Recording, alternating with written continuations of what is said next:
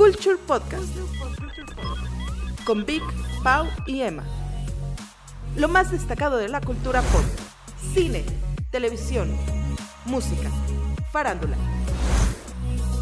Esta producción de Digital Post comienza ahora.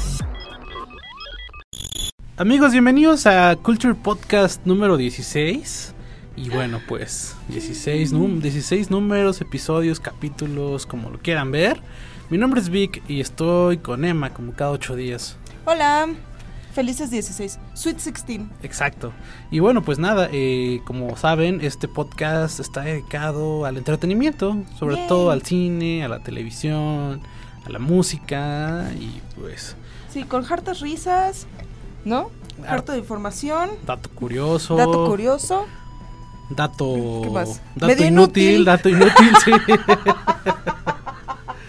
y pues nada, esta semana traemos eh, pues muchas noticias, mucho, mucho que hablar y, y, pues es nuestra segunda temporada. Incluso ya tenemos una entrada, ¿no? Ya, Ya, ya, ¿te te gustó? Sí, sí, sí, se nota. tan sepsi, ¿no? se, se- se nota que hay presupuesto.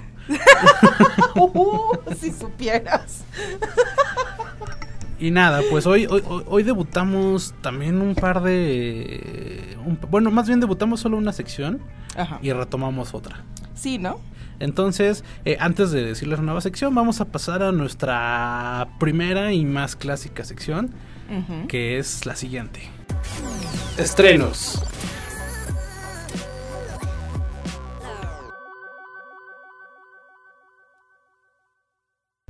Y sí, bueno, pues esta semana hay nuevos estrenos Ajá. y algunos están en el cine y otros en plataformas de streaming para todos los gustos. Eh, el primero es The Lion King.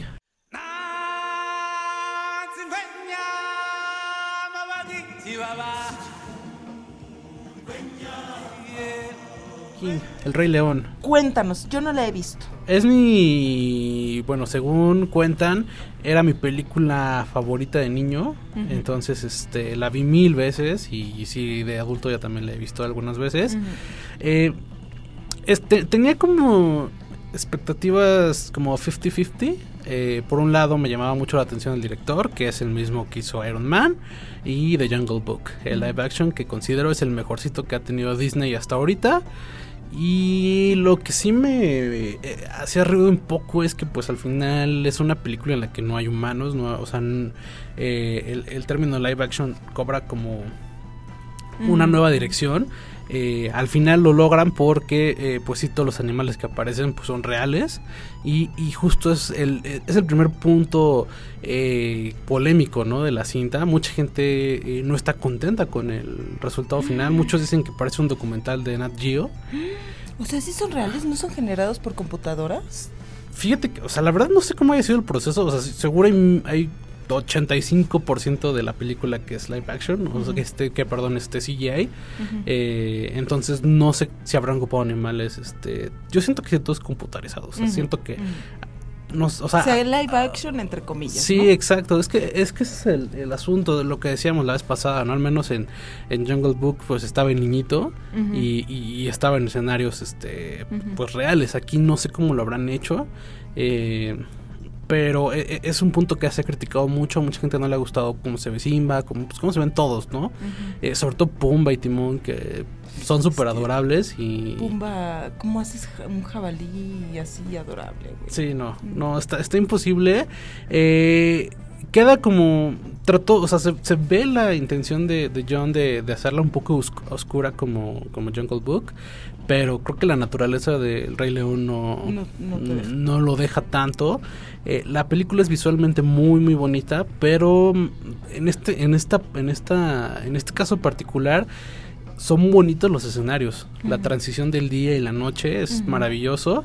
Eh, sí, los personajes pues son cero entrañables, o sea, al final son leones y jabalíes y ujú. o sea, no, no, no tienen tanto chiste, aunque sí trataron de, de darle como estilo a cada personaje, por ejemplo a este a Scar, pues sí tratan de que se vea muy malo, muy deteriorado. Eh, la película, el, el- el gran problema es que ya sabes qué va a pasar. O sea, entras y ya sabes, o sea, en, en mi caso sabía qué iba a pasar cuadro por cuadro. Y hay cuadros que se repiten.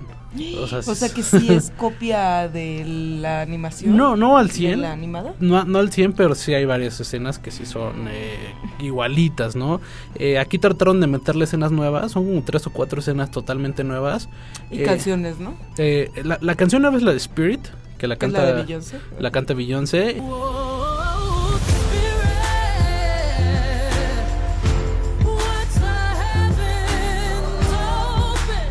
Eh, a mí no, me, no es mala, pero a mí no me gustó del todo. Se me hace como una canción más. Eh, se me hace un tanto genérica, no, no es mala, pero no me gusta. Pero necesitan una canción nueva para poder nominarla al Oscar. Exacto. Para eso lo hacen. Sí, sí, sí. Y, y no tiene tanto peso la, en, la cinta esta canción, ¿no? Como en, otra, en, otras, en otras cintas. Eh, la las canciones originales obviamente recibieron un nuevo tratamiento. Ahí está eh, Hans Zimmer, este, eh, Elton John, Pharrell Williams también está involucrado en la música. Entonces, la, la, música, y, o sea, las canciones y el score son espectaculares, es de los puntos fuertes de, la cinta. Eh, no se metieron tanto con, con, la idea original de las canciones, eso me gustó, no como en Aladdin. Y bueno, pues, eh, solo hay una escena nueva que creo que sí es interesante porque sí era como un hueco que quedaba en la animada. De ahí en fuera nada, nada sobresaliente lo padre son, o sea, tú cuando hablas del Rey León se te viene a la mente eh, la escena de la estampida, la escena de Mufasa en el cielo, o sea, como esas tres, cuatro escenas. El tronco, ¿no? La escena de los tres sobre el tronco. Sobre la luna, ajá, Hakuna Matata. Esas tres, cuatro escenas están... Eh, o sea, entras y sabes que van a estar. Lo interesante es ver cómo lo resuelven a la hora de que todo trata de ser muy real. Y bueno, al ser tan real la película, eh, los elementos que eran como pues, de fantasía en la original eh, desaparecen. Entonces pierde mucho humor la cinta. Sobre todo Timón y Pumba son bastante... Mm, ¿Sosos? Eh, no, no, tienen tanta gracia. Eh, Igual las llenas, ¿no? Las llenas eran súper chistosas, ¿no? Porque así de, ay, Mufasa, uh, otra vez, Mufasa, uh, Exacto, eso no está aquí. Ah. O sea, la película no es tan graciosa. Sí. y vale la pena verla eh, está muy bonita. ¿O vale la pena verla cuando ya la pasen en Canal 5? Pues es que depende, por ejemplo, cuando yo haciendo una peli en el cine, a veces me cuesta mucho verla en verla en casa porque no le pongo atención. O sea, como que vale la pena ir a verla este en un, en un lunes de dos por uno o algo así para que tampoco sea un o sea salgas tan desilusionado no le, inviertas Ajá, sí Y, y, nada seguro va a estar nominada Spirit en los Oscar eh, la cinta va a estar nominada en, CGI y demás. Entonces, este. Eh, bien, pero siento que Disney sigue sin dar en el clavo con sus live action. Vienen varios. Entonces, a ver con cuál. Es que Disney la está, la está regando porque todas estas, todas estas películas.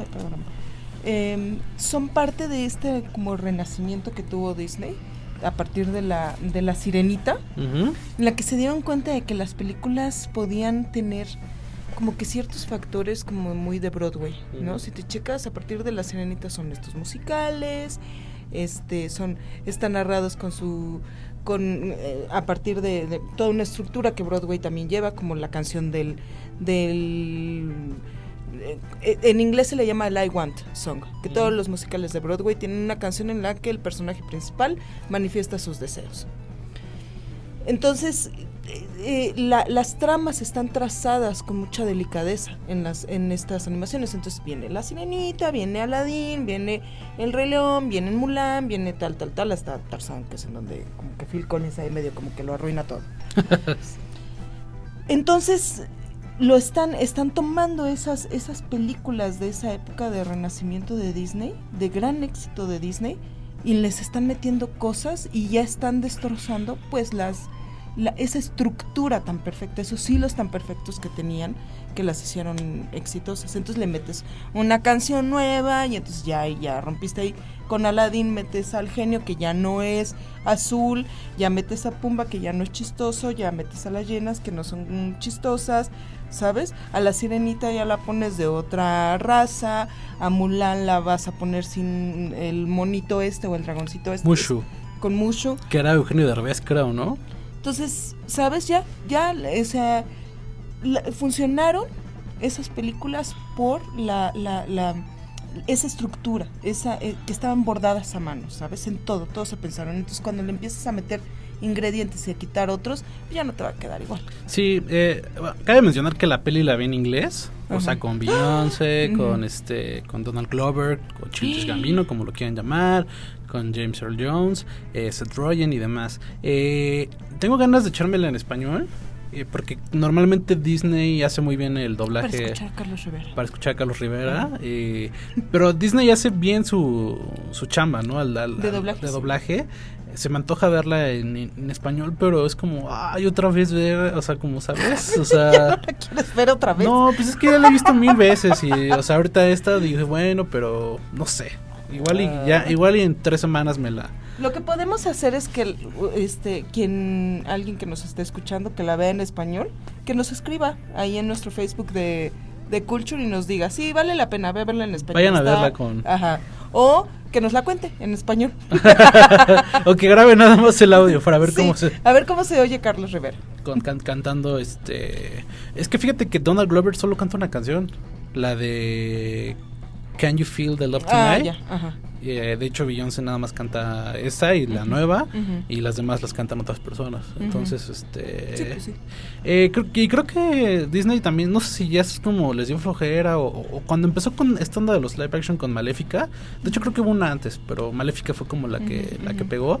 Eh, la, ide- la idea era interesante, ¿no? Sacar historias oscuras, porque al final el origen de sus cuentos son historias bastante duras eh, y, y- y darle un toque diferente o, o- o tocarlas desde otra pers- perspectiva pero a partir de no sé de la bella y la bestia y demás este es la historia original. Sin nada de cambio. Y, y en vez de aportar le quitan elementos no o sea por ejemplo en Mulan es, va a ser un relajo sin Mushu porque realmente Mushu era muy tenía mucho peso. Entonces a ver qué pasa con Sí. con los live action de Disney. Hay dos tres confirmados y hay varios que están en Oye, una duda de esta del Rey León. Uno de los puntos así súper interesantes es ver cómo la parte, o sea, porque sí empiezas eh, viendo la luz, ¿no? Todo lo que la luz toca es el reino que tenemos, ¿no? Y una parte muy importante para que sí eh, entres en, como que en, en onda es la canción de Scar. Cómo hacen toda esta imagen en la, en la animada, esta imagen como de- del nazismo, ¿sabes? Y Ujú. ponen a Scar como Hitler y las llenas van marchando y, y- y eso. Eh, eh, ¿Pasa esto en, en esta? No, te vuelvo, vuelvo, a- o sea, lo- vuelvo a lo mismo, ¿no? Apuesta por ser muy real. Eh, la canción ¿Está? está, pero tenía más ondita la original, con estos como... Es que Jeremy Irons es... Y este, y estos como el fuego este verde, o, la- ajá, eh, ajá. o sea... Y la lava, ¿no? Está ahí entre... Sí. No, eh, está la canción, pero muy, muy, muy pobrecita, este... No sé, siento que... O sea, eh, la siento como 50-50, o sea, buenas secas, pero con más contras que, pros. Eh, y vuelvo a lo mismo, o sea, fue- la apuesta fue hacerla muy real. Por ejemplo, Aladdin como, yo creo que el tener el genio como personaje les, da- les daba para jugar con la fantasía. En esta película no lo hacen, entonces, este, pues así quedó. Le hubieran, yo, yo hubiera optado por hacerla mucho más oscura, o sea, así que fuera, que fuera con, con esta línea que llevaron, pero contar una historia diferente, a lo mejor una historia donde Scar ganara, no sé, algo que fuera una nueva división de películas reimaginadas, no simplemente live action calcado de la, de la De original. la original. Pero bueno, ahí está. Eh, tampoco es una decepción. O sea, está, está al nivel de Aladdin, yo creo. O sea, vale la pena verla una vez y, y pasar de, de lleno. Y vuelvo a lo mismo. Tenemos muchas expectativas del año y han, han sido más descalabros que, que victorias, ¿no? No ha habido nada chido. sí. Mm, Pues no, que marque no. No. Y esto que vas a platicarnos después peor, ¿no? O sea, si el Rey León fue una decepción, esto está Lo que más sí- peor. sí, sí, hoy sí como diría la tesorito. Más peor, mijo. Más, peor. sí, sí, sí. Hoy sí, no, hoy sí ningún chile nos embonó.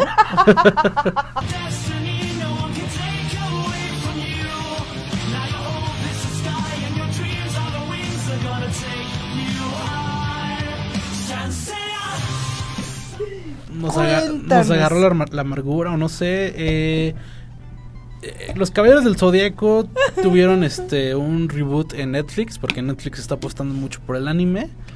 Eh, y bueno, desde el año pasado se anunció, ¿no? De- incluso se, se llamó Knights of the Zodiac. O sea, ya no se enseña.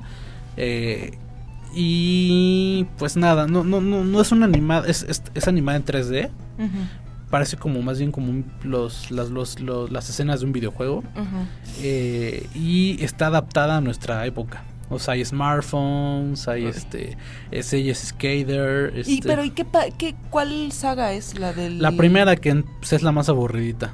La, Ay, a mí sí me gusta. la del torneo galáctico. Ajá. A mí no, nunca ¿Pero me gustó las 12 tanto. casas no salen? No. ¡Ah! No, la- na- nada más son seis capítulos ahorita. Creo que iban a ser 10 o 12, o sacaron como tal vez la primera mitad. Eh, y cuenta la misma historia, o sea... eh, Como cada uno consiguió su armadura y eso. No, ¿o fíjate que esta se centra mucho más en Seiya. Eh, y ca- ca- ca- cambian este, ciertos patrones. Eh, el canon original del, del anime no es el mismo, pero es bastante similar. O sea, eh, Atena es la reencarnación. Bueno, más bien esta Saori es la reencarnación de Atena. Y la cuida un viejito rico que arma un torneo. Y Seiya tiene que buscar la armadura de Pegaso. Muchos elementos cambian. eh, la animación está muy pobre, o sea, como que se siente muy muy fría, muy robótica, muy sintética, no es tan orgánica, este los, los capítulos son de veintitantos minutos y se vuelven bien largos. eh, Ay, no me digas. yo Sí la vi, duele. yo la vi en, en, eh, doblada al español eh, y está el doblaje no es malo, pero la voz de Seiya la lo arruina totalmente. No me digas, no es así. No. Ah. El, la voz de Seiya es el hermano de Gael García, que sale en La Casa de las Flores, el que salía, el chinito que salía que se volvía gay. Ese, este, es la voz de ujú. Muy mal dirigido, muy mal actuado. eh, tiene muchas críticas, hay campañas para que Se le quiten quite. la voz. Recordemos que la persona que hacía la voz de ¿En el Seiya. chanchi.org? Sí, No y en Netflix, es- en, en la- en las cuentas de Netflix es una lluvia de comentarios, ¿no? Eh, la voz original de Seiya en español murió hace unos años. De hecho, alcanzó a grabar sus partes en, en un videojuego, de, el último videojuego de, de los Caballeros del Zodiaco, eh, que está padre, el juego es muy bueno. Y, y- e incluso ahí ya no le daba la voz. O sea, como que ya no alcanzaba el rango de del sello original, pero bueno, se eh, pasó con palomitas porque era él. En, en, en este caso, la gente dice, yo sé que ya está muerto este el que sea la voz de Seiya, pero queríamos algo de la misma calidad. Y no, es que se escucha como que nada más está leyendo, no le da intensidad a las palabras. Es muy mal doblaje el de, el de él, porque el resto de, fuera de él y de Yoga, que es la voz de René García, que también es famoso por ser la voz de Vegeta de Dragon Ball, eh, a que ahora es Poncho el de RBD. Poncho. Poncho, Poncho Herrera es en vez de René García. Herrera. Fuera de esas dos voces, los demás son los originales y sí están bien. Iki, y, porque yo me acuerdo cómo me daba risa Iki cuando estaba así obteniendo su armadura y era Esmeralda. Ajá, sí, sí. Esmeralda. Sí, sí, sí. Él, el, este Shiryu, que es el dragón, también Ajá. es la voz original. Eh, ah, de veras, ahora Sean es Shan. Es una mujer. Ya no es. Ah, sí. Ya es mujer. ¿Es mujer? Sí. Ay, ya Deci- se descubrió. Se descubrió, se descubrió a sí misma. Sí, de hecho, en- eh, hay un capítulo donde, donde está el comentario, ¿no? De, ay, eres la única mujer entre los caballeros, este, bueno, de- del torneo galáctico, ¿no? Y, Ujú. y, este, eh, muy, muy pobre la, la serie, bastante aburrida.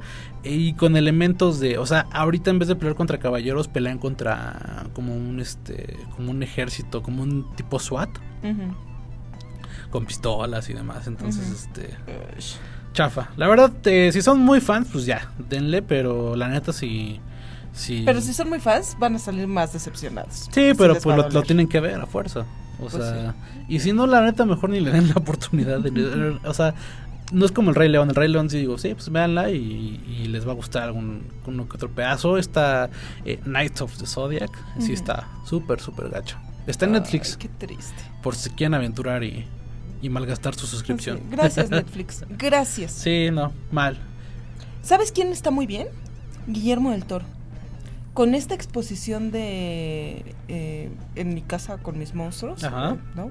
No sé cómo se llama bien la exposición. Pero ¿sabes quién fue? O sea, porque yo no he ido. Ajá. Es en Guadalajara, en su casa. Ok. En su ¿Sabes casa, quién fue? casa. En su casa, casa, casa. ¿Verdad? y tiene varios, varios, este, como cuartos y demás, y vas mm, viviendo la experiencia de, de Guillermo. Su ¿no? humilde casa, ¿no? Su humilde casa. Pues en Guadalajara, porque yo creo que la que no es tan humilde ser la de Los Ángeles. Ajá. Pero bueno, ya hizo ahí museo y fue Paola. Se fue hasta Guadalajara. Que Paula se volvió como nuestra reportera, ¿no? Sí, sí, ¿eh? Y bien, ¿eh? Porque en el, eh, a- ahorita, bueno, como es el podcast, les vamos a compartir un pedacito de, de lo que ella nos reportó, pero en realidad todo, todo el detalle de esta, de esta visita que hizo Paola a Guadalajara, El color de la visita. el color de la visita, está en, en nuestra página de Culture, en Facebook y en el sitio oficial. Está como video. Y está como video y está bien padre, vale la pena. Pero escuchemos un poquito, ¿no? De qué, de qué trata la exposición de Guillermo del Toro. Esto es Claqueta y vamos a escuchar la crónica de Pau.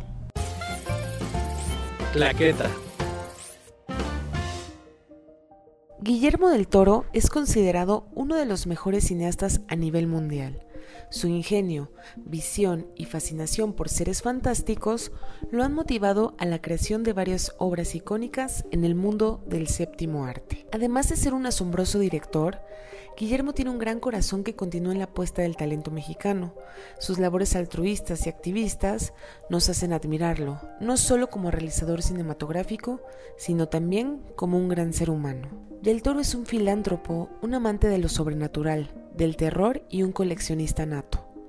El director mexicano nos abrió las puertas de su corazón y ahora en su ciudad natal inaugura la exposición En casa con mis monstruos.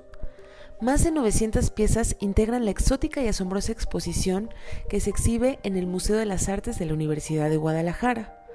Mediante un recorrido de dos horas apreciamos la cuidadosa y única colección del cineasta, un retrato claro de su obra, de la inspiración y el amor por los monstruos y seres imperfectos. Guillermo no solo dirige, es escritor, productor y un amante de la lectura. Cada pasillo del museo está impregnado de seres y piezas que él atesora en su casa. Convive con ellas y le inspiran a realizar maravillosas historias. La exposición se divide en ocho salas con espacios misteriosos y atmósferas singulares que se entrecruzan. Son pasajes de su vida que separan etapas que incluyen obras icónicas, influencias y creaciones sobrenaturales. Las ocho salas son Infancia e Inocencia, Cuarto de Lluvia, Victoriana, Magia y Ocultismo, Cine, Cómics y Pop, Frankenstein, Los Otros, Nosotros, Los Monstruos y Muerte y Más Allá. Guillermo del Toro sin duda es un artista completo que entrega su corazón al mostrar su casa. Este espacio autobiográfico contiene a los seres, la estética, los símbolos, los artilugios que lo hacen quien es. Estar en la exposición En casa con mis monstruos es tener un mapa de la genialidad y brillantemente del director mexicano, una de las personas más talentosas de México. La exposición estará hasta el jueves 21 de octubre de 2019. Los boletos se venden a través de Ticketmaster a un módico precio de 200 pesos. No te pierdas esta única oportunidad para conocer a fondo la belleza imperfecta de los seres y creaciones de Guillermo del Toro. Y esto fue Claqueta, la nueva sección que les anunciamos. Eh, y bueno, corre a cargo de Pau y cada ocho días nos va a estar haciendo un análisis mucho más profundo de, del cine, ¿no? Ya sea una franquicia, un director, un actor, eh, una película en general, pero desde un eh, pues desde una perspectiva mucho más este Más técnica, ¿no? más Además. técnica, exacto. Sí, con más, más sapiencia. Porque nosotros hablamos mucho con el corazón y con, Con el entraña. Cora, sí, sí, sí. Y, y- y Paola, que, que ha estudiado de esto, pues sí es más, más eh, técnica y pues te habla en términos de, de un cineasta, ¿no? Ok. Y bueno, pues nada, pasemos a nuestra siguiente sección que es Streaming Things. Streaming Things. Eh, Y bueno, como desde la semana pasada eh, les contamos esta sección es pues de recomendación, más bien más que recomendar es como hablar de lo que hemos estado viendo y e igual y les gusta, ¿no? Entonces, ujú. ¿tú qué anduviste viendo, Emma? Yo vi. Ay, les quiero. Yo desde la semana pasada les quería recomendar la aplicación de Fox. Ok. Fíjate que yo la aplicación, aplicación, Ajá. no la uso. Ok. En la tablet o en el celular no. Pero eh, tengo acceso por Total Play. Entonces, eh, pues ahí en la tele, ahí lo pongo. Y tiene buenas cosas, man. Tiene muy buenas cosas. Y una de las cosas que más me gusta de la aplicación Fox, porque yo soy bien morbosa y tengo la mente así como negra y el alma negra, una de las cosas que más me fascinan es Mayday, catástrofes aéreas. Los pasajeros no tienen idea de que podrían estar a punto de morir. Y podría ser peor. Debajo de ellos hay miles de personas en peligro. Mayday, Mayday, emergencia. ¿Has visto Mayday, catástrofes aéreas? No, pero ya me la has contado, ya se me, ya se me ha antojado un par de veces. Es padrísimo porque te mezcla morbo con información. O sea, Ok. Net Geo es buenísimo para esas cosas. Ajá, ajá. Pero lo malo de la, de la aplicación de Fox es que no, luego no te pone todas las, todas las temporadas. Sí. Entonces está así como que ya las tienes, pónmelas todas. Entonces está temporada 15, 16, 17. Ajá, sí. Entonces, o sea, si, si tienes el contenido, pónmelo, ¿no? Exacto. Y no tiene a los Simpson, que Y también. no tiene los Simpson, ¿qué onda eso, con eso? Yo, yo huí de Fox porque no tiene a los Simpson, pero la neta es una buena app. Ah, pero si te falla la app, Ajá. por cierto, si le pones a un contenido que no está, te ponen a Homero Simpson haciendo ¡Du! Es mejor que pongan los capítulos. Bueno, espérate, Mayday Catástrofes Aéreas. ¿Qué, qué, qué hace esta, esta serie? Te cuenta acerca de los grandes accidentes de aviación en el mundo. Entonces, viene desde, no sé, el- el- el- uno de los últimos eh, capítulos son de este equipo de fútbol que... Ah, sí. ¿No? ¿Te acuerdas que se estrelló el avión y casi todos se murieron? Sobrevivió uno o algo así sí. y te cuenta, te narra qué pasó, o sea, desde que em, aeropuerto de Santiago de Chile, mm, eh, año 2003, Mm. Eh, qué sé yo, el, avi- el vuelo de Aeroméxico 2302 está en la pista y te narra, ¿no? Todo lo que pasa y hacen dramatizaciones de las personas que están en el avión y demás y te narran cómo es el accidente. Y entonces ya entran los investigadores y van viendo, pues a ver qué pasó, se encuentran las cajas negras, se revisa, pues qué hay, si hubo sobrevivientes, eh, pues los testimonios y demás, y reconstruyen cuál fue el error que derribó a cierto avión, ¿no? ¿Cómo es posible que un avión de pasajeros de 243 personas haya caído de repente de la nada, ¿no? Hay varios casos que sí han, por ejemplo, que han llegado las noticias hasta aquí, porque luego hay así como que hay el vuelo de la India o el vuelo de... Pero hay varios casos que sí son impactantes. Uno fue, ¿te acuerdas este vuelo en la que un, un piloto alemán, creo que era de Lufthansa, lo choca contra la, la montaña? Ah, no, no me y mata, eso. bueno, pues un güey así loco, deja fuera al piloto de la cabina y choca el avión. Está este del equipo de fútbol, está incluso creo en algún momento, pero no en la no en la aplicación, pero la serie la tiene el accidente en el que murió el secretario de gobernación cuando estaba Felipe Calderón, ¿cómo se Ujú. llamaba él? Ah, no me Este, acuerdo. pero- Muriño. Ujú, ujú. Eh, ese accidente está el vuelo de Air France que desapareció de la nada está el accidente, el choque más eh, fatal que haya habido en la historia de, del mundo de la aviación, que es eh, uno que sucedió en el aeropuerto de Tenerife, ¿no? En, una- en un aeropuerto de Tenerife, en donde chocan dos aviones y mueren chorro de personas. Vale. Entonces tiene, bueno, tiene capítulos interesantes. Y de lo que aprendes es pues así de... A no subirte a un de- avión. Déjate de no subirte, sino de cómo funciona, Ah. ¿sabes?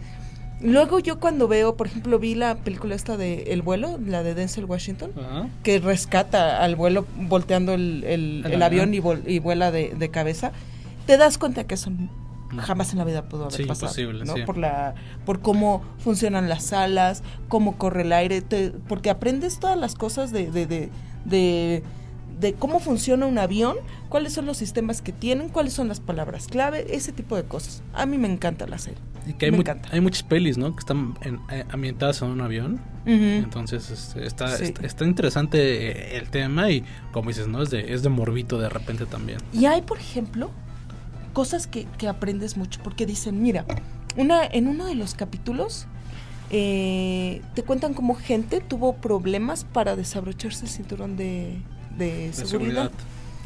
Y dice, no es porque los cinturones hayan fallado, sino que al momento en el que tú estás enfrente de una emergencia, eh, es un choque, un choque emocional y, y mental para ti. Entonces tu cuerpo, tu organismo recurre a los movimientos que siempre haces. Entonces es más común que tú te desabroches el cinturón de seguridad de tu coche.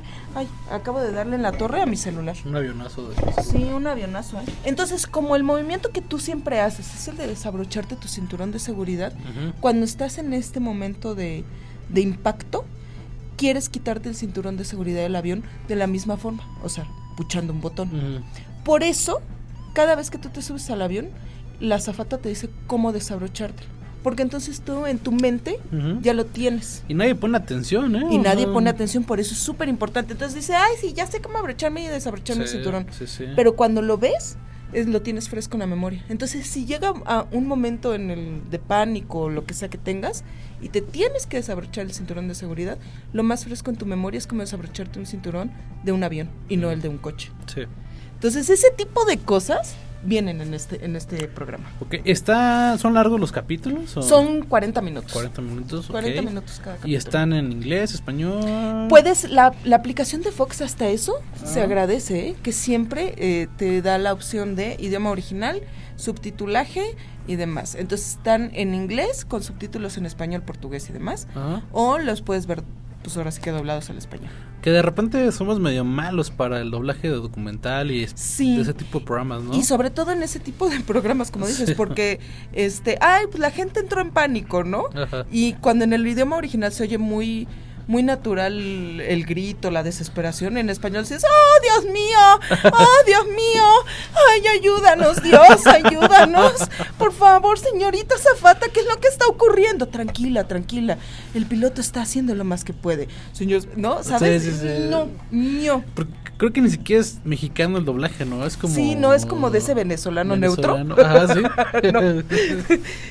No sé cómo le hacen los venezolanos para de verdad no tener acentos, ¿eh? Como el chiste de el chiste de del precio de la historia, ¿no? Vamos a ponerlo 10 segundos en lo que Emma se ríe para que sepan de qué estamos hablando. Aquí va.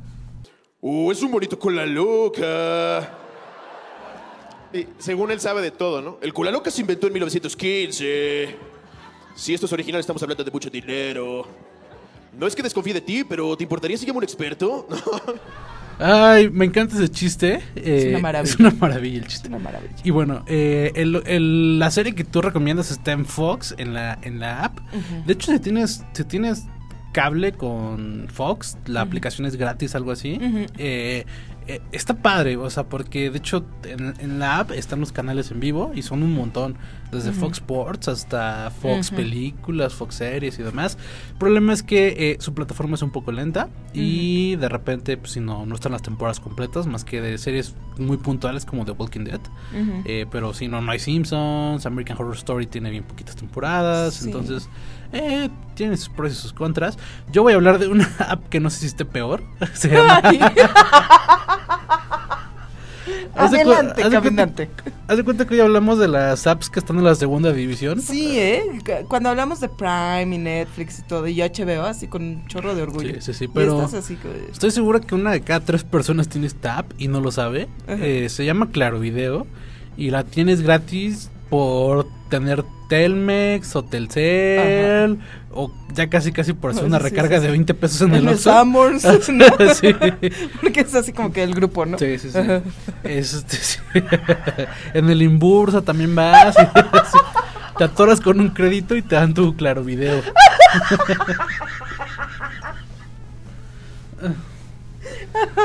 Y luego. Y- A ver, pero qué. Pero tiene buenas cosas. Sí, y, y sobre todo como los como oldies tiene Ujú, cosas bien ujú. viejitas. Eh, justo hoy voy a hablar de un par de películas ya pues ya que las, ya les llegó la Ujú. eh, pues, la edad, ¿no? Se llama 28 Days Later. They're infected. Infected! Infected with what? Oh, I shouldn't have done that. Y su secuela, eh, que es 28 días después y 28 semanas después. Aquí les pusieron Exterminio, Mm. como siempre. Y fue de las primeras, ¿no? Que, que empezó. O, re- o re- reimaginó este el Reimaginaron, reimaginaron los, los apocalipsis. En esa época sí ya no estaban tan de moda.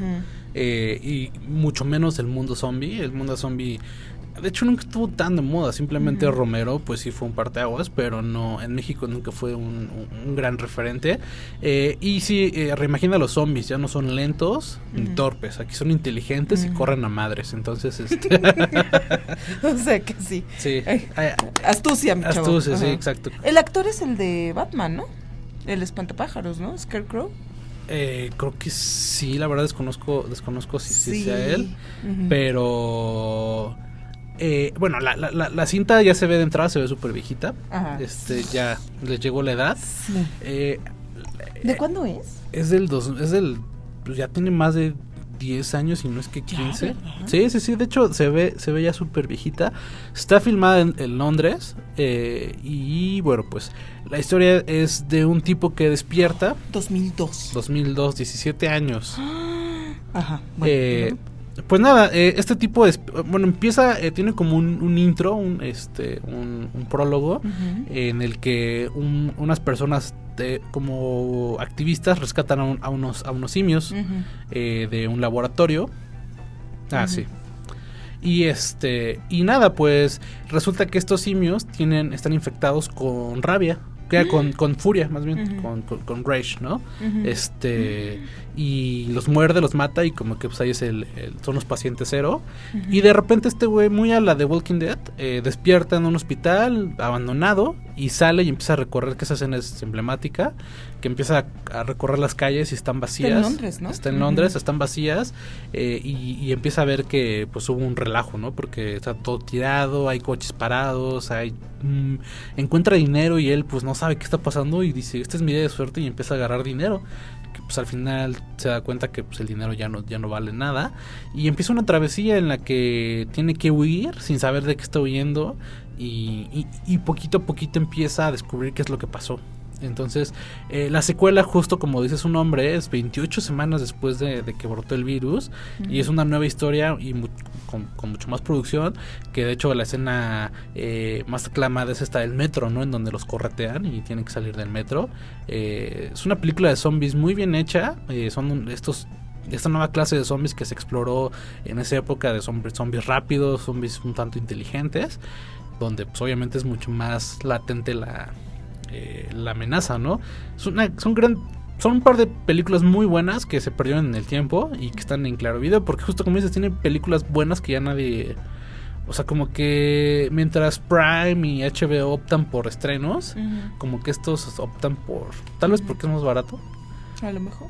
pero traen joyas de repente. O sea, en series de televisión luego hablaremos, pero hay muy buenas series viejitas. Ujú. Y bueno, pues. Sí, ¿eh? Y además cosas que no hay en ninguna otra plataforma. Sí, de hecho, Exterminio no está en ninguna más que en, Más que en esa, ¿no? más que en Claro Video. ¿Sabes también cuál? La de Isabel. Ajá. La serie española de la reina Isabel. Ajá. Está ahí en Claro Video. Sí hay series, novelas, pero o sea, no, no, no hay casi nada nuevo, más que Shark Tank y como cosas así. Pero... ¿Y sabes también cuál es el otro pex? Que muchas cosas tienes que comprarlas. Ah, es, es que es un relajo su plataforma. Como que te saca todo lo que tiene. y Tú, tú entras la primera vez y dices, güey, tiene Game of Thrones, tiene Ajá. eh, Walking Dead y demás.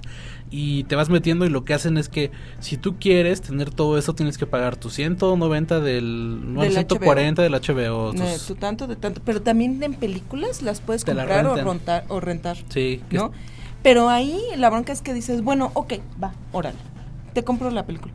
Te tien- no puedes hacerlo por la... Bueno, la última vez que yo intenté comprar o rentar una, me decían, no puedes hacerlo por aquí. Tienes que meter a tu cuenta en un... En, de escritorio, en ¿no? un ciber. Ajá, sí. en un locatario, ¿no?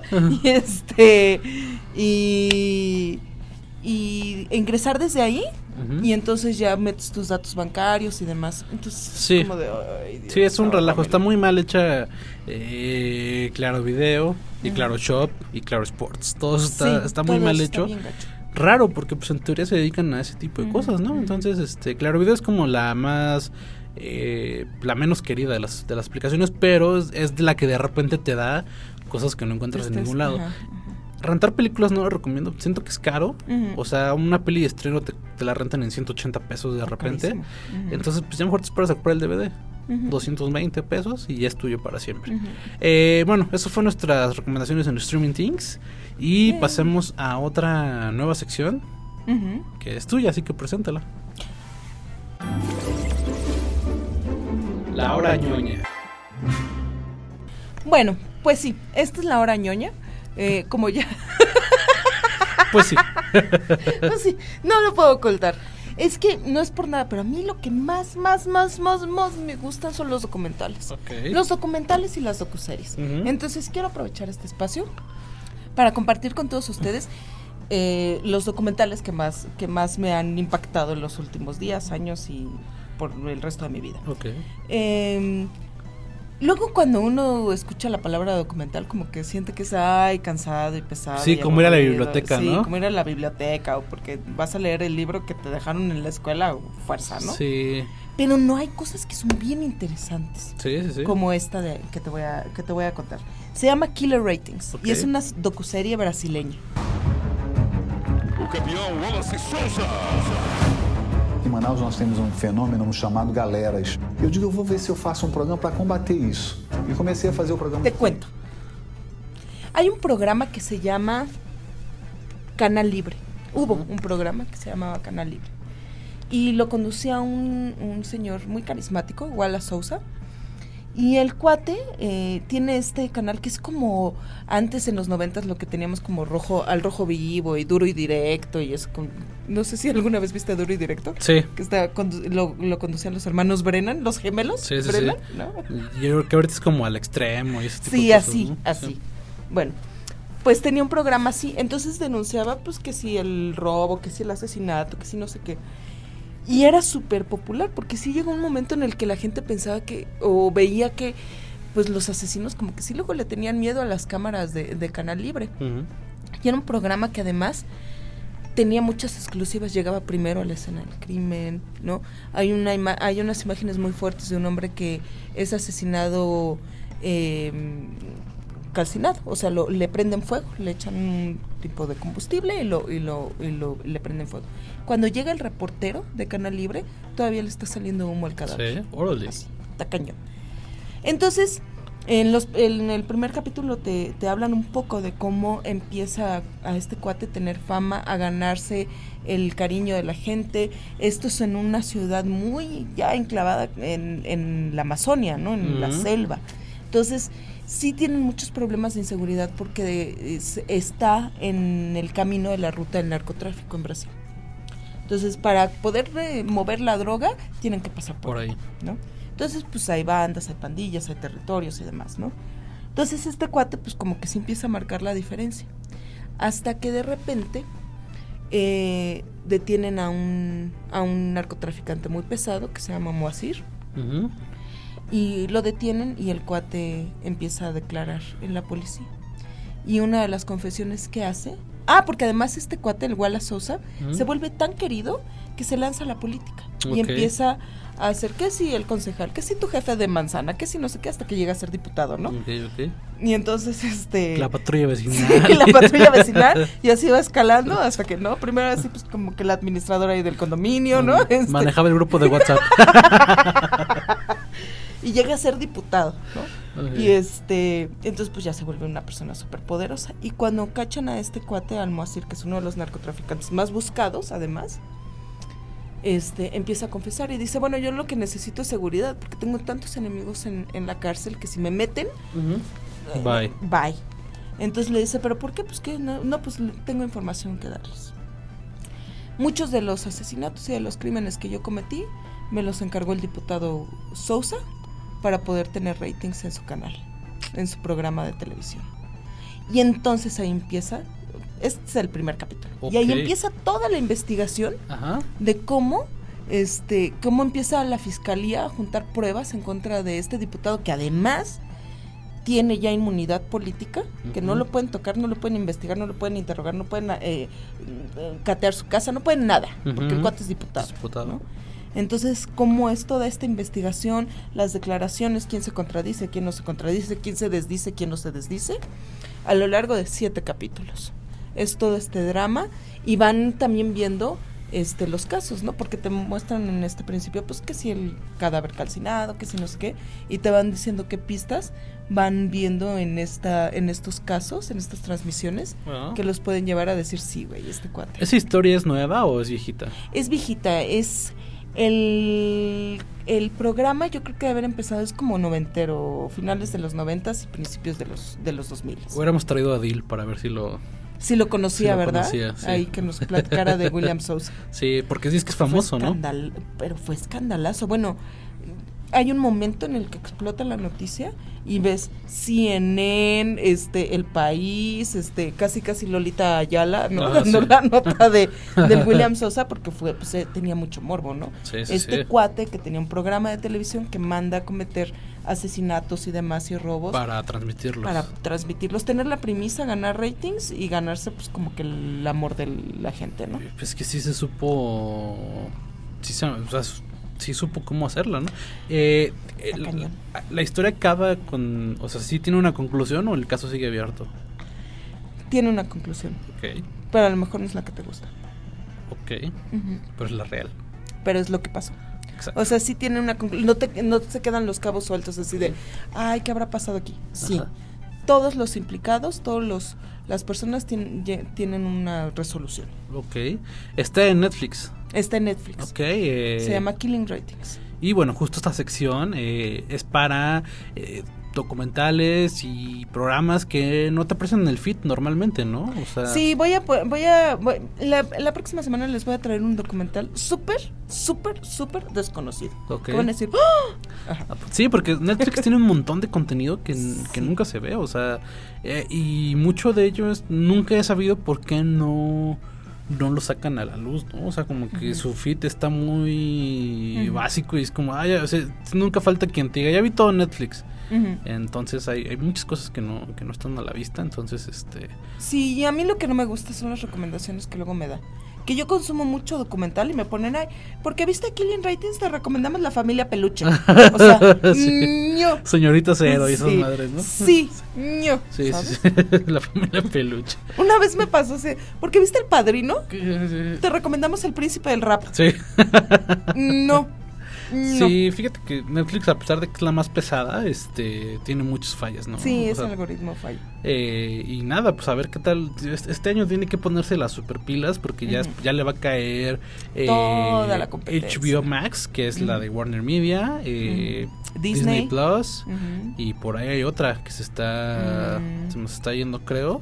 Sí. Pero bueno, el chiste es que va a ser una competencia tremenda. Apple y Google también van a pues, sacar ahí algo, ¿no? Ah, Apple, Apple TV Plus también, Ajá, este, con programas nuevos y... Y Sony, creo. Sí, se viene... Ay, sí. O sea, se viene una nueva etapa eh, que es... El negocio siento que es como el mismo de los 90, pero pues obviamente con más tecnología, ¿no? Que es... eh, paga tu... O sea, lo que tus 600 baros que te estabas ahorrando ya de cable, te los vas a volver a gastar en, en varias plataformas de streaming. Entonces, eh, pues bueno, eh, esto fue La Ñoña y pasamos a nuestra siguiente sección, que es de música. Música. Y bueno, en esta ocasión eh, no hablaremos de noticias de música, más bien fuimos por la noticia. Sí, porque Culture siempre la vanguardia. Sí, Ajá. no, eh, nos lanzamos a entrevistar a los O'Kills, que es una banda justo de Venezuela, justo, Ajá. ojalá no escuchen Ah, la primera parte. Eh, y nada, eh, pues en Venezuela, eh, fíjate que no hay tantos artistas famosos de Venezuela en México, o sea, sí hay, pero y muy, muy famosos, pero son contados, ¿no? Eh, tal vez de, de esa ondita, Los Amigos Invisibles, que es una banda muy, muy conocida. Y bueno, está, están los O'Kills que llegaron a, a México hace un par de años, bueno, ya más de, pues ya como cuatro años, eh, con un disco que se llama América Supersónica, que se convirtió en uno de los clásicos de esta década, un clásico instantáneo, es un gran, gran disco de rock, eh, pop y con, eh, pues obviamente elementos que vuelven muy particular esta banda. Ujú. Y bueno, pues ahorita están de camino a su nuevo disco que está que está estructurado como la tendencia no marca, un sencillo cada mes, mes y cachito y explorando nuevos sonidos.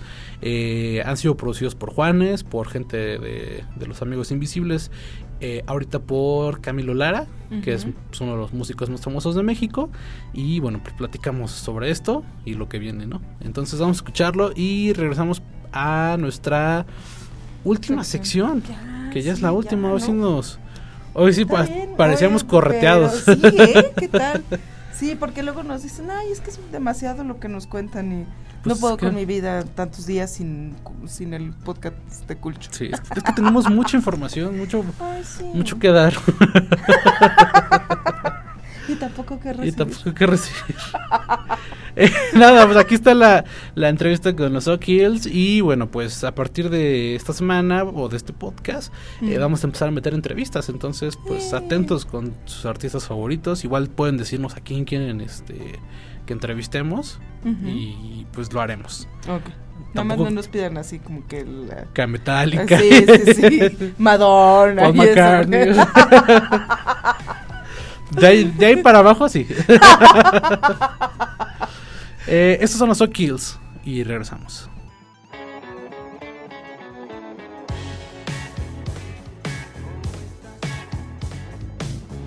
Bueno amigos, es el primer sencillo, el segundo sencillo del nuevo disco. Eh, habla de pues una historia bastante, digamos, común que a todos nos ha pasado que terminamos con alguien y quedamos como amigos y ya. Eh, pero es como un amigo medio con odio, medio con desprecio y al mismo tiempo quieres estar con la persona. Entonces creo que es una canción un tanto graciosa y desafortunadamente es una historia real. Este, pero bueno, nada, creo que a la gente le ha gustado mucho porque también conectan, a todos nos, han, nos ha pasado esto.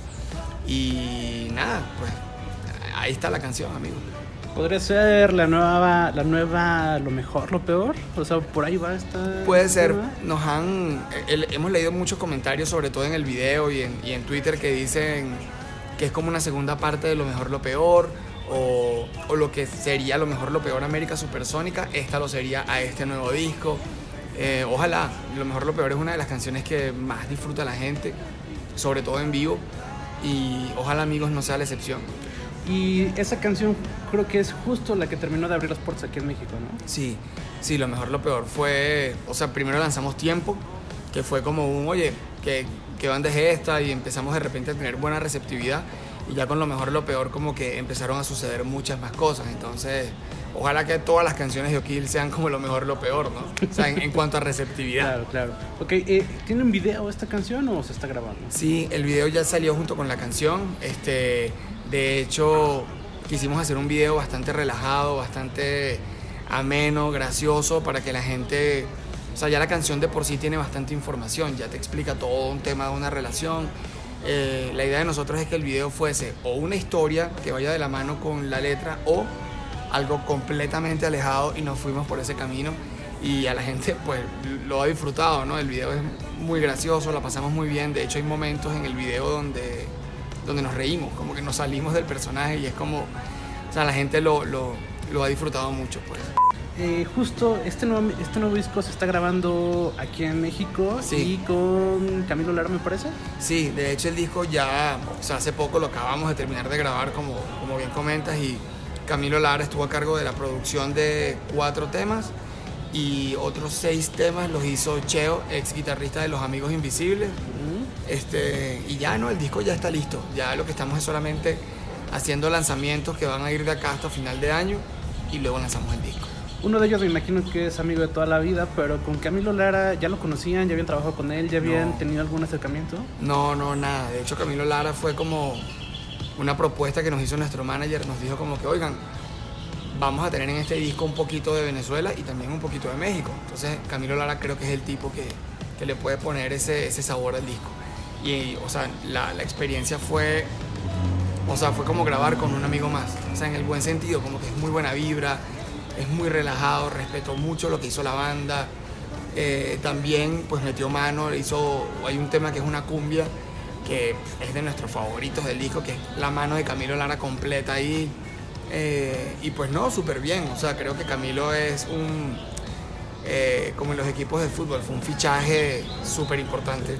Ok, justo por el tiempo y espacio que, o sea, el tiempo que ya lleva eh, el disco pasado y ahora que este se está grabando en México, ¿cuál crees que es eh, la mayor diferencia que va a haber entre ambos discos, entre el pasado y el de ahorita?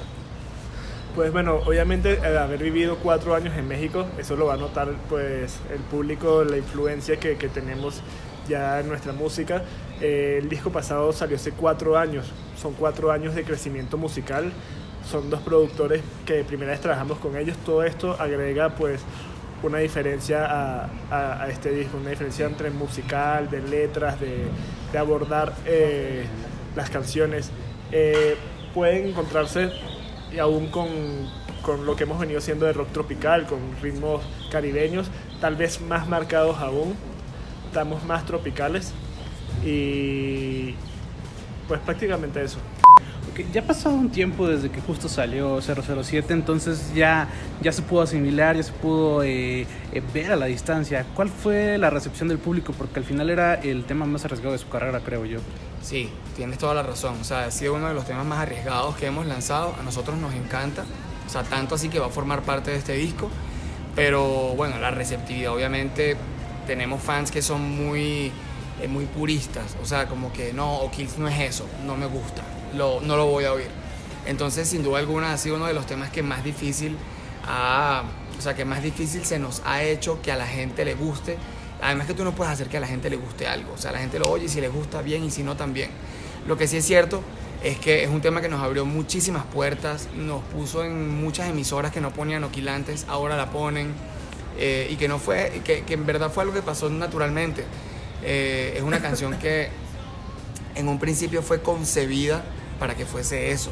Entonces, es gracioso que, como bien comenta, fue una, una canción difícil, pero es lo bonito de la música. Si no te gusta esa, puedes escuchar amigos, y si no te gusta amigos, escuchar lo mejor, lo peor, y así, o sea, eso es lo que le gustó a Kills, crear como un mapa de, de caminos para que te gusta una bien, y si no, pues hay otra más.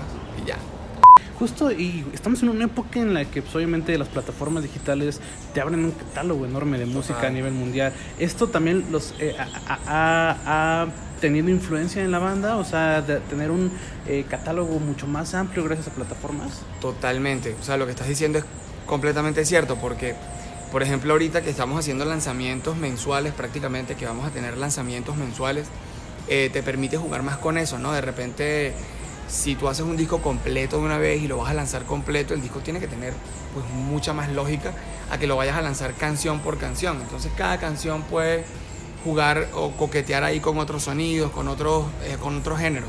Y eso es lo que estamos haciendo ahorita. Estamos aprovechando más bien esa manera de lanzar canciones para no amarrarnos a un género y que la gente diga, no es que Kill solamente, solamente hace canciones de rock de desamor. No. O sea, la canción que viene eh, es totalmente lo opuesto. O sea, no es un reggaetón, pero tampoco es una canción de rock. Entonces, creo que ojalá que la gente eh, lo, lo aprecie, o sea, lo, lo disfrute y se quite ahorita ese tema de géneros o si es o no es, porque tú vas ahorita a un festival y lo cierran Bad Bunny y Gwen Stefani. Mm. Y vas a una playlist, las playlists más importantes que hay son playlists de Luis Miguel, Maluma, OV7, eh, Juan Gabriel, o sea, y, y creo que así es, así va, así es como está cambiando la música. Y así es como tienen que los músicos también eh, perder el miedo y hacer lo que quieran. O sea, que fue lo que hicimos en este disco, lo que nos salió de la, o sea, de, de- de nuestro más interno. Ok, eh, ahora, ustedes, el disco pasado obviamente estaba eh, no dominado, pero sí las guitarras tenían bastante presencia. En este disco, eh, las, las guitarras pasan a segundo plano o siguen eh, eh, como principal, como, No, como cabeza? siguen, siguen como cabeza. O sea, nosotros somos una banda. Bueno, en este disco yo particularmente prácticamente no toco guitarra, pero el disco fue producido más de la mitad del disco por DJ Afro, que es guitarrista de Los Amigos. Bueno, fue guitarrista de Los Amigos. Invisibles. Es un gran guitarrista. Y es un gran guitarrista, o sea, conoce mucho de guitarras. Entonces, creo que en este disco las guitarras, a los guitarristas que estén oyendo esto, prestenle atención. O sea, son guitarras bien cuidadas y bien capaz- grabadas. Capaz no habrá un solo de dos minutos, pero si te, si, te, si te pones a escuchar los arreglos de guitarras, que a lo mejor están ahí disimuladamente formando parte de todo, de todo un- una masa de música, están muy, muy, muy cool. Ok, eh, creo que América Supersónica se está convirtiendo en uno de los clásicos de Latinoamérica, al menos de esta década. Entonces, tener eso en mente eh, fue un reto para grabar el nuevo disco. O sea, tratar de. eh, es complicado, ¿no? Superar un Claro. disco tan importante. Sí, no, no, no, eso fue, o sea, fíjate que la otra vez hablaba con, con un amigo mío músico también, este, y hablábamos de eso, ¿no? Como que qué difícil es cuando tienes un disco que le fue bien superarlo o tú mismo configurarte para decir, ok, tengo que hacer algo mejor que esto. Llega un punto, o sea, eh, yo que me, eh, me gusta componer mucho, eh, yo mismo me dije como que yo no creo que yo pueda hacer algo mejor que lo mejor lo peor, o asesina, o tiempo. Pero sí, o sea, te das cuenta que mientras más escribes y más canción enseñas y más cariño le das a una canción y la desarrollas y le pones los brazos y las piernas y todo, pues más bonito, más bonito te suena y tú dices como que bueno, esto sin duda me gusta mucho más que lo que ya he hecho. Es un poco subjetivo porque también hoy en día la gente mide el éxito por, por los números y por el alcance que pueda tener una canción. Pero O'Kills como, como intérpretes y como artistas estamos completamente satisfechos y orgullosos de este nuevo disco. Farándula.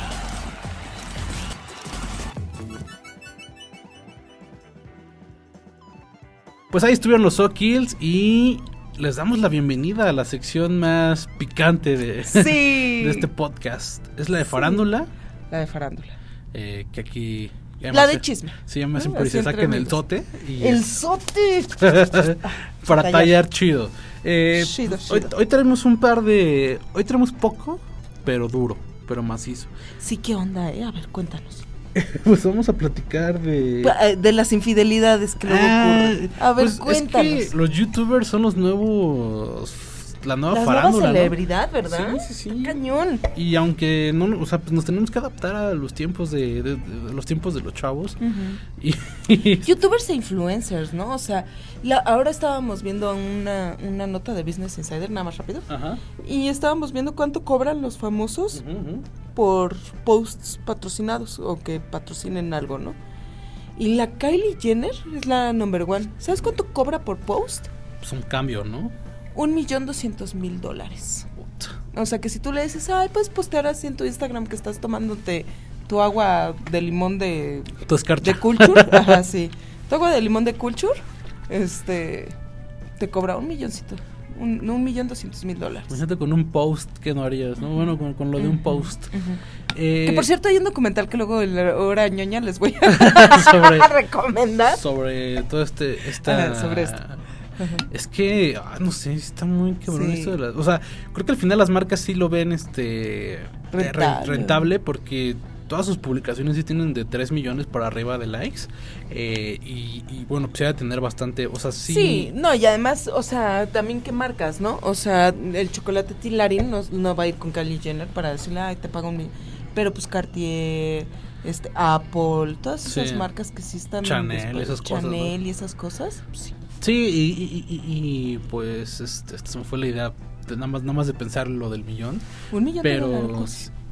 es que el, el clan Jenner este, Sí, sí, sí, Kardashian, sí son influencers de verdad, o sea, cañón, lo es. que se ponen se vuelve de moda.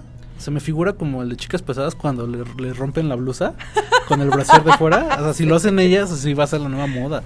O sea, estos como tacones que se puso como de tiritas transparentes, que parecen que los hacen con 20 pesos, se volvieron de moda. Entonces, ¿Qué onda con este, eso, eh, ¿Qué pero onda? solo, eh, o sea, digo, hay, o sea, influencers de verdad hay pocos. Y creo que las Jenner y Kardashian son las. ¿En México hay algún influencer así que digas, este es el pesado? Yo creo que Yuya. Ajá. Yuya es la que ya. Pero además recientemente, ¿eh? Sí. Recientemente se volvió la youtuber con más followers. Y aquí es a donde vamos, este. Aquí es a donde vamos, sí, Aquí sí, es donde empieza lo chido. Que, precisamente en- en- entendí la referencia. No, nada más rápido de Yuya, eh, pues su vida amorosa se ha vuelto bastante también, creo que también eso ayuda, ¿no? O sea, la vida amorosa, o sea, empezó con el wherever y el wherever lo terminó, este, inflando y de hecho él hasta hace burla, ¿no? De que él levantó a, a Yuya, ujú. luego empezó a andar con, este, con Beto Pasillas, que es otro youtuber, eh, pues ves que el babo la pretendía y que o no, pues también seguro agarró gente de ahí. Y ahorita se rumora que anda con Siddhartha, que es un cantante músico de Guadalajara. Entonces, este, pues, ¿dónde está? Y compite, justo como decías, en, en, en- en seguidores. Y no es solo a nivel nacional, sino a nivel mundial. Están en el top 10 de, de youtubers a nivel mundial. Con Luisito Comunica, que es este, pues el mi rey más mi rey de, Ajá, ajá. de la colonia más mi rey, ¿no? De, de la Ciudad de México.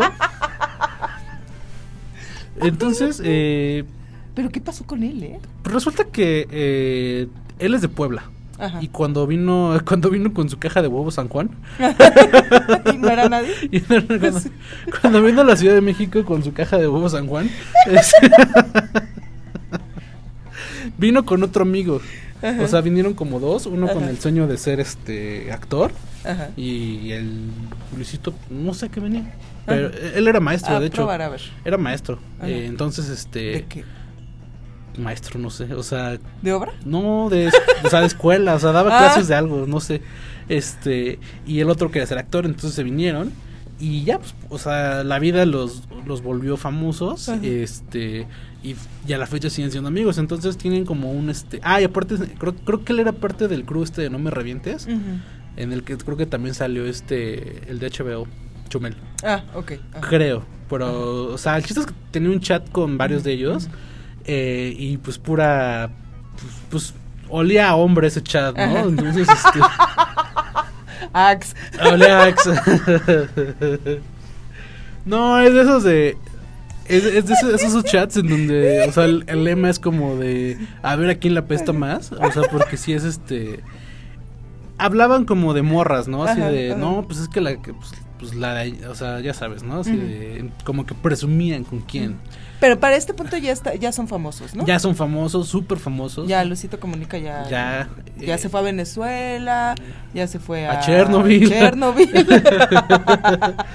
y, y el chiste es que eh, eh, Rayito, eh, que este eh, grabó un, un, un video con este con la chica de Badabun, esta Ujú. Lisbeth Rodríguez, que creo que es la única famosa de, de Badabun. Este, un como tipo exponiendo infieles VIP. Ajá, ajá. eh, y entonces le empezó a revisar el celular, ¿no? El chiste es que leyó el chat y empezó a leer y este y, y Luisito dijo así, eh, el chat puso así como no pues como la que me di anoche estaba bien loca así textual, ¿no? Bueno no tan textual pero es lo que dijo. Por ahí, Este, sí, o sea con esas palabras. Las redes, pero puedo ofrecer algo más. Ofrécele el rayo del placer. Luisito el pillo, la que m ayer. Morra, estabas hasta pero Este y entonces pues esta Lisbeth como que lo dijo muy Muy casual, ¿no? O sea, de, va "Ay, sí, la leyendo me- y dice, ay, como Luis, me el, di". el Luis loco, no sé. Luisillo qué, el pillo. Luisillo el pillo dijo tal, tal, tal, pero se sigue, ¿no? El pitillo loco, Ajá, sí. Luisillo el pitillo loco. Este. Y, y dijo esto, ¿no? Así de. Eh, sí, la que me di, este. eh, estaba loca y no sé qué. El chiste es que para esto, la no, en, en- ese tiempo, la novia de Luisito, porque tenía una novia, este, que de hecho era su fan al principio. Entonces, este, y ahora es youtuber. Este, estaba en Nueva York en un viaje de no sé qué.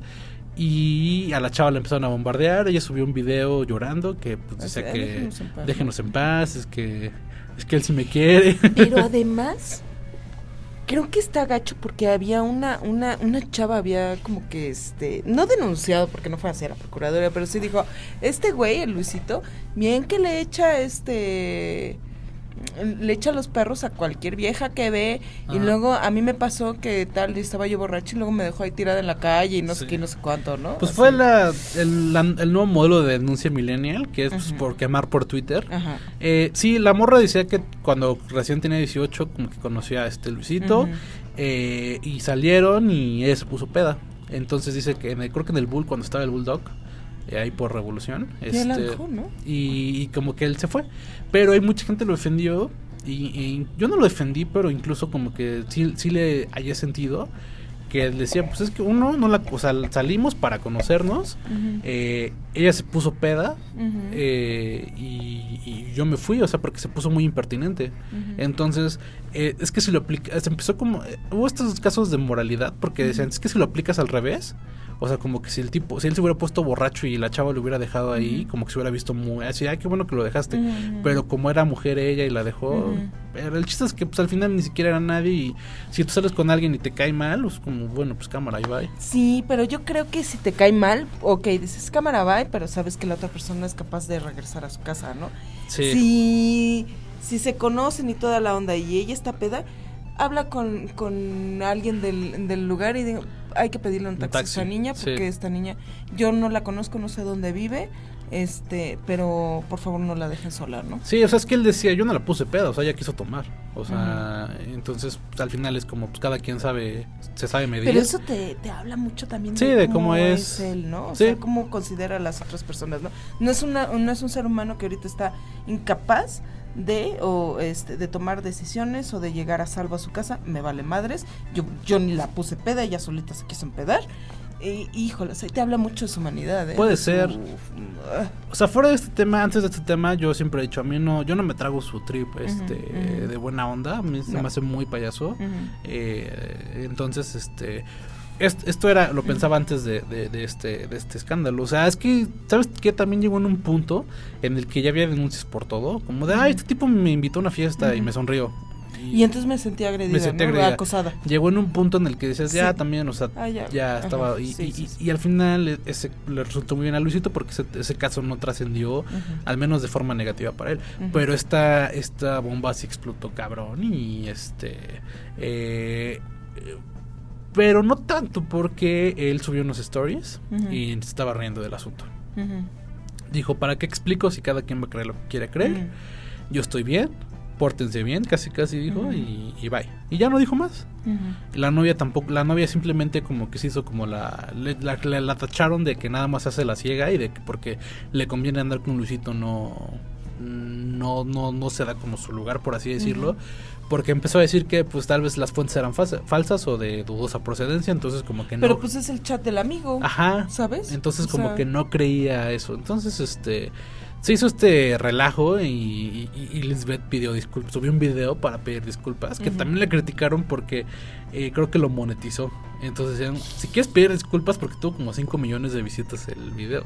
Le, le decían, si quieres pedir disculpas para qué monetizas el-?" O sea, como que estás, te estás lucrando con una con Ajá, una disculpa. Entonces, que la- este, la regaste, sí.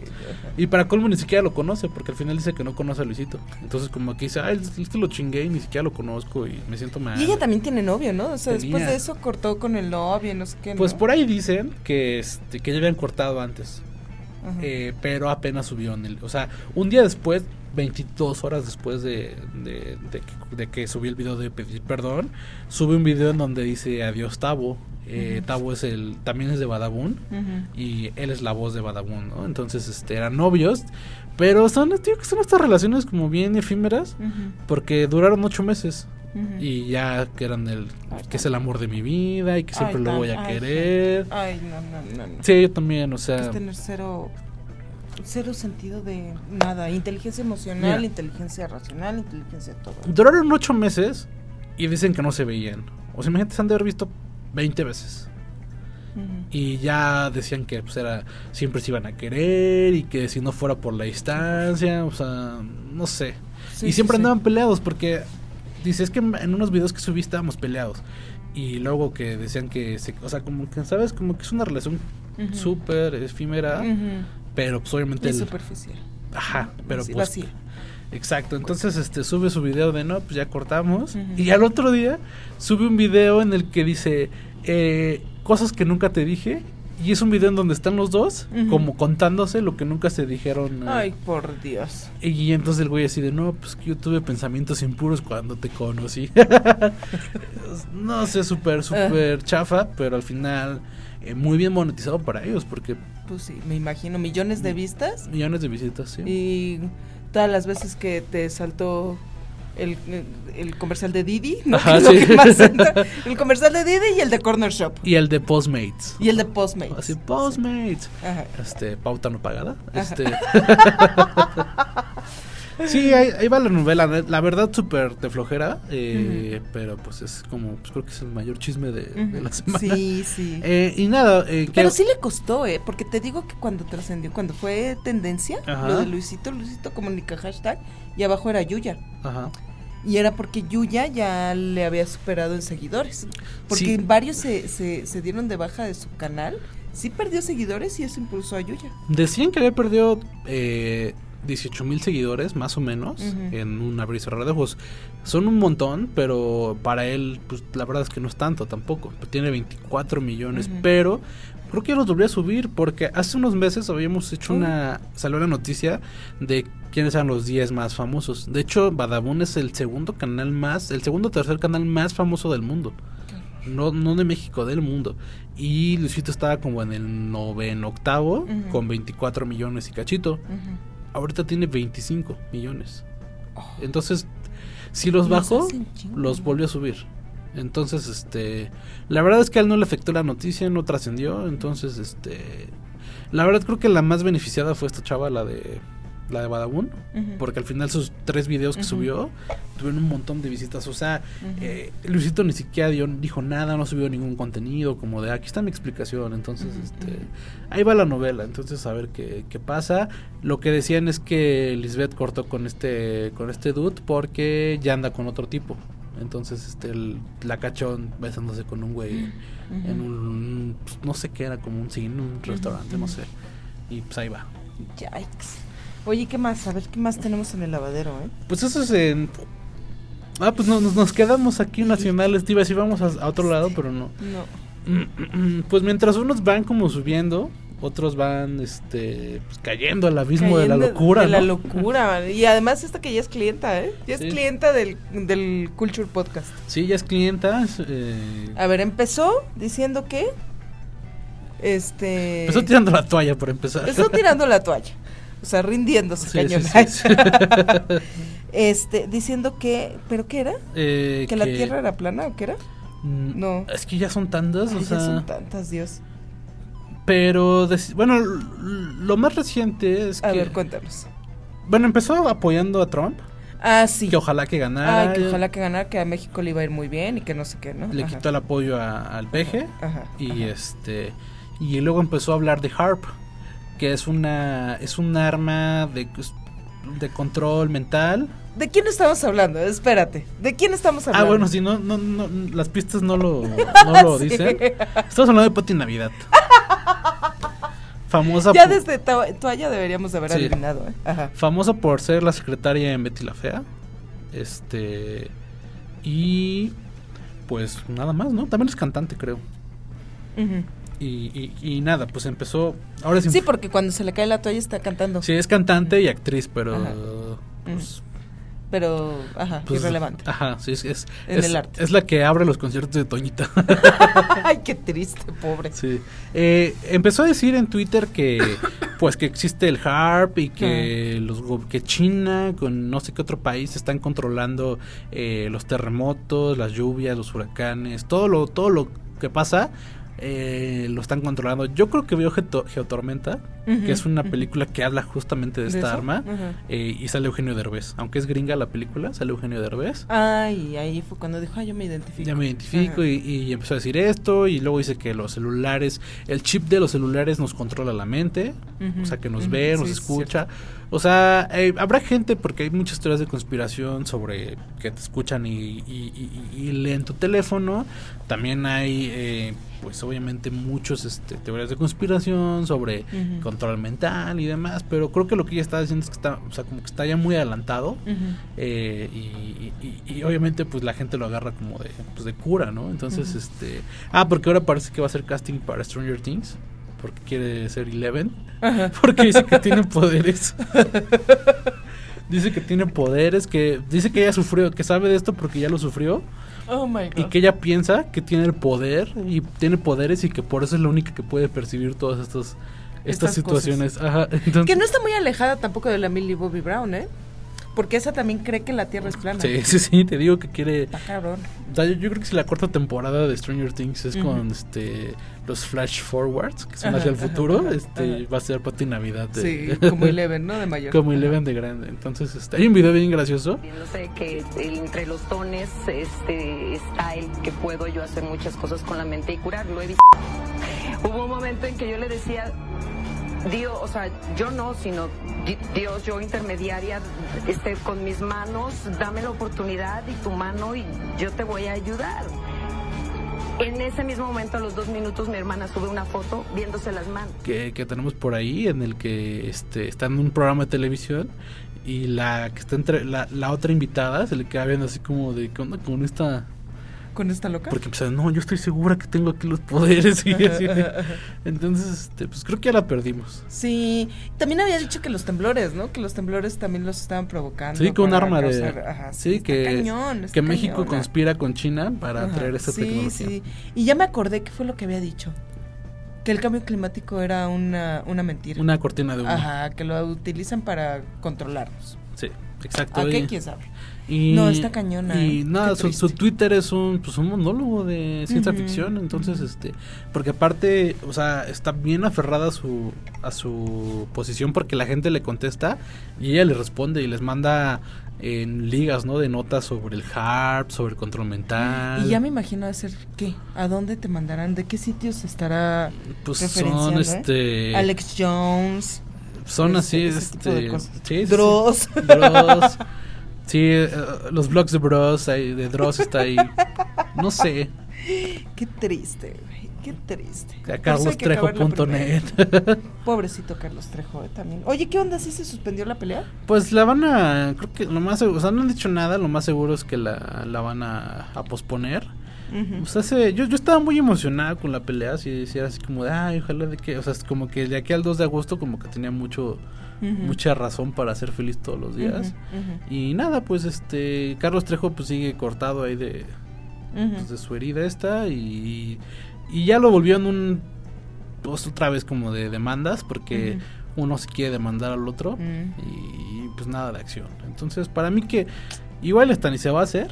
Sí, yo creo que nada más fue por ahí. Y si, y que si- se supone que de ahí era donde iban a ganar, ¿no? Sí, pero es que van a ganar más si alguno de los echa para. Entonces, pues, los dos quiere, los dos Ah. Pero quieren. ahora hay que ver quién es el que se echa O sea, Adame lo quiere, lo está demandando porque Mm. lo madreó, bueno, le pegó. Y Carlos Trejo lo quiere demandar porque está, está seguro que no se va a presentar en la pelea. Entonces, pues ahí está. Así está nuestro México, bello y Qué querido. triste, güey. Qué triste. Entonces- sí me, da, sí me da tristeza, ¿eh? Sí. Me da tristeza.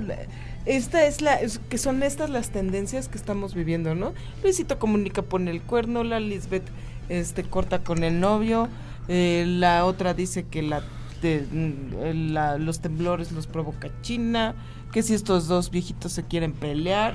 O sea, no, no, no. Eso es lo que está moviendo. a- lo que está conmoviendo a nuestra sociedad. Ese es mi México guerrero. México mágico. Ok, pues nada. triste. Fue todo el día de hoy. Ay, Así de rápido. qué rápido, ¿eh? Así de rápido. Muy bien, bien, lo hemos logrado. Pues nada, yo fui Vic, aquí estuvo Emma. Nos vemos el siguiente jueves con un nuevo programa. Y pues nuevas historias, a ver con qué nos salen. A ver con qué nos sale. Ok, nos vemos en la próxima. Esto fue Culture Podcast número 16. Bye.